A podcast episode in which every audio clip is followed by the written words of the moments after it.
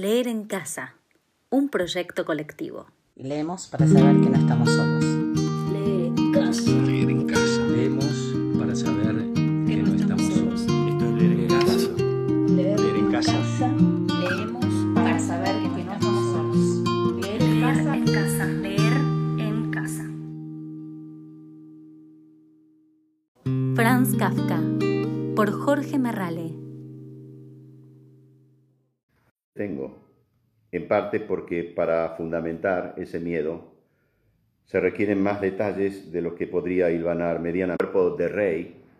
He gozado de libertad absoluta para estudiar lo que quisiera y no he tenido razones para preocuparme por mi alimentación ni en general por nada.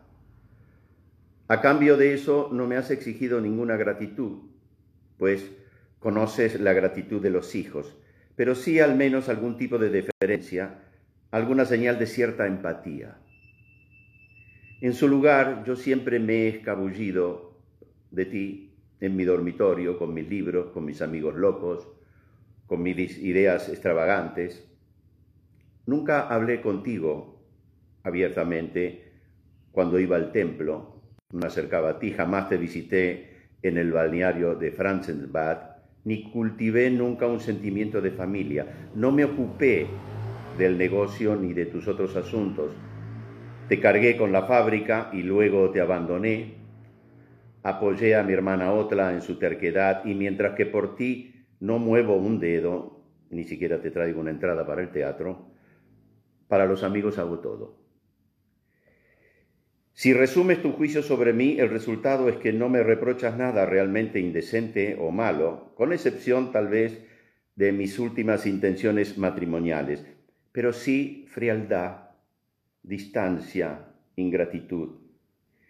Y me lo reprochas como si fuera culpa mía, como si yo hubiera podido hacer que todo fuese diferente con un golpe de timón, mientras que tú no llevas en el asunto la menor culpa salvo la de haber sido demasiado bueno conmigo.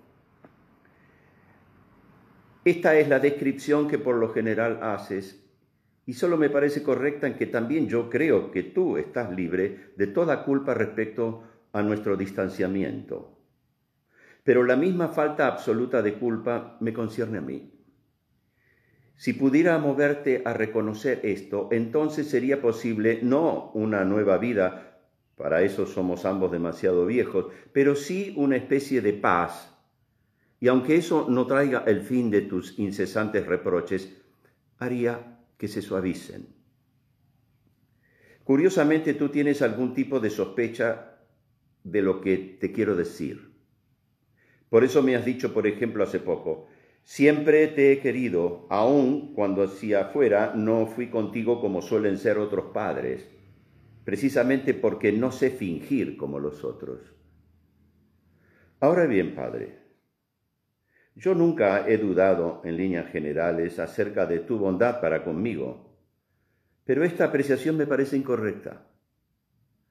Tú no sabes fingir, eso es verdad, pero querer sostener por esta sola razón que los otros padres fingen o bien es puro dogmatismo indigno de ser discutido, o bien y de esto se trata en realidad, según mi opinión, la manifestación oculta de que entre nosotros hay algo que no está en orden y de que tú ayudaste a provocarlo aunque sin culpa. Si de veras te refieres a esto, entonces estamos de acuerdo. Por supuesto que no digo que me he convertido en lo que soy solo por tu influencia, sería muy exagerado, y yo tiendo incluso a esta exageración. Es muy posible que yo, aun si hubiera crecido libre de tu influencia, no habría podido convertirme en la persona que a ti te hubiera gustado. Probablemente me hubiera convertido de todas maneras en una persona débil, miedosa, vacilante, intranquila, ni Robert Kafka ni Karl Hellman, pero igual muy diferente a lo que soy, y nos hubiéramos podido llevar de maravillas. Yo habría sido feliz de tenerte como amigo, como jefe, como tío, como abuelo e incluso, aunque ya vacilando, como suegro. Solo que precisamente como padre fuiste demasiado fuerte para mí. sobre todo porque mis hermanos murieron de pequeños y las hermanas llegaron mucho, mucho tiempo más tarde, por lo que tuve que aguantar el primer golpe en completa soledad, para lo cual era demasiado débil. Compáranos a los dos. Yo, para expresarlo de forma muy abreviada, un Lowy, con un cierto trasfondo de la parte Kafka, pero que no se pone en movimiento a través del ímpetu vital, comercial y de conquista de los Kafka, sino a través de un aguijón de la parte Lowy que funciona de manera más oculta, esquiva, en otra dirección, y que a menudo directamente se interrumpe. Tú, en cambio, un auténtico Kafka, en fuerza, salud, apetito, caudal de voz, elocuencia, autoestima, superioridad universal, resistencia, presencia de ánimo, conocimiento del alma humana, una cierta generosidad, claro que también con todas las faltas y debilidades que corresponden a estos méritos y en las que te hacen caer tu temperamento y a veces tu irascibilidad. No del todo un Kafka eres tal vez en tu visión general del mundo, si te comparo con los tíos Philip, Ludwig y. Es algo raro. Tampoco es que lo vea con toda claridad. Todos ellos eran más alegres, más vivaces, más desenvueltos, más despreocupados y menos severos que tú. En eso he heredado mucho de ti y administré demasiado bien la herencia, aunque sin contar con los necesarios contrapesos que tienes tú. Pero, por otro lado, tú has atravesado en este sentido épocas diferentes. Tal vez eras más alegre antes que tus hijos, especialmente yo, que te decepcionaran y deprimieran en tu casa cuando venían extraños te comportabas distinto, eso sí, y quizás te hayas vuelto otra vez más alegre ahora que los nietos y el yerno te dan de nuevo algo de aquella calidez que los hijos, salvo quizás por Bali, no te pudieron dar. En todo caso, éramos tan diferentes y en esa diferencia tan peligrosos el uno para el otro, que si se hubiera querido calcular de antemano cómo iba a ser el comportamiento mutuo entre yo, el niño que se desarrollaba con lentitud, y tú, el hombre terminado, habría que haber asumido que tú sencillamente me ibas a aplastar hasta que no quedara nada de mí. Eso no ocurrió.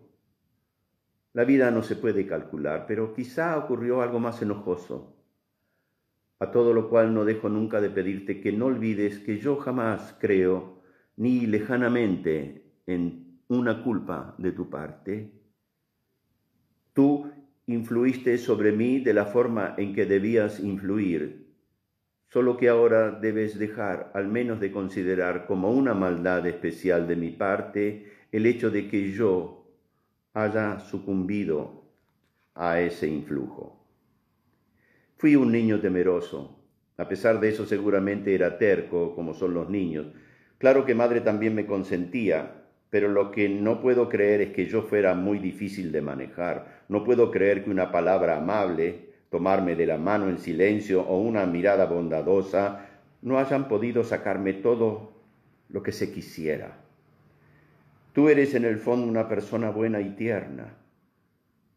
Lo que sigue no va a contradecir, pues solo estoy hablando de la apariencia que adquirías al ejercer tu influencia sobre el niño. Pero no cualquier niño tiene la resistencia y determinación como para tomarse el tiempo necesario para llegar hasta la bondad.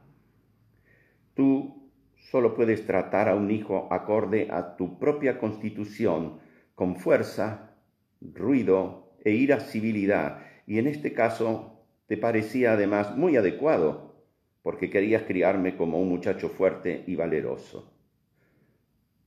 Por supuesto que no puedo hoy describir de manera directa tus métodos de educación durante mis primeros años de vida, pero puedo imaginármelos de modo retrospectivo a partir de los años posteriores y de cómo tratas a Félix. Aquí entra en consideración el agravante de que en aquella época tú eras más joven y por lo tanto más vivaz, impetuoso, primitivo y aún más despreocupado que hoy. Amén de que estabas del todo abocado al negocio. No me podías ver más de una vez por día y por eso causabas en mí una impresión tanto más profunda que la costumbre prácticamente no logró achatar nunca. Leer en casa. Un proyecto colectivo para saber que no estamos solos.